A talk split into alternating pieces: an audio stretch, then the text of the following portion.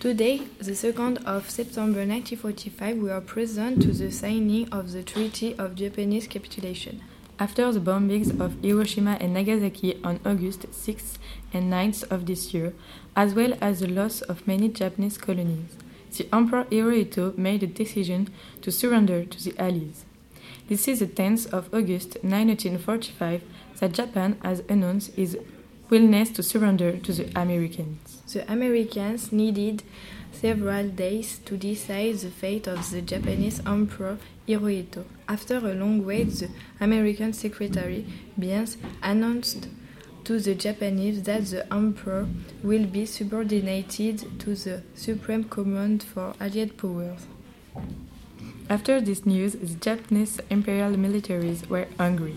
On the 5th of August 1945, they attempted a state gulp that was brief, as their leaders were arrested.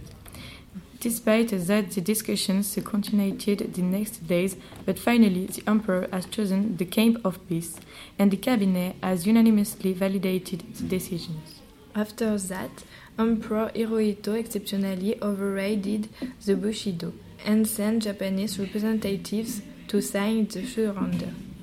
So it was the new foreign minister Shigemitsu and that of the chief of staff of the Imperial Army, General Umezu, who were chosen to perform this task. At the moment, in Tokyo Bay, the representatives of Japan Empire, USA, China Republic, United Kingdom, Australia, Canada, Provisional Government of the Republic of the French Republic, Kingdom of the Netherlands, and New Zealand are together. It was on the bridge of the warship the USS Missouri, which belongs to the Americans, that they signed the Act of Capitulation. The first, first signature was made by Mamoru Shigemitsu, who represents the Japanese emperor and his government, followed by Yoshijiro Umezu, who represents the imperial headquarters. On the American side, it was the General Douglas MacArthur, commander of the Southwest Pacific and also the Supreme Allied Commander, who has signed.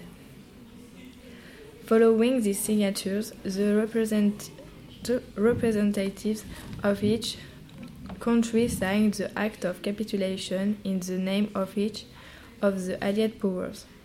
This is act of Japanese capitulation marked the end of the Second World War.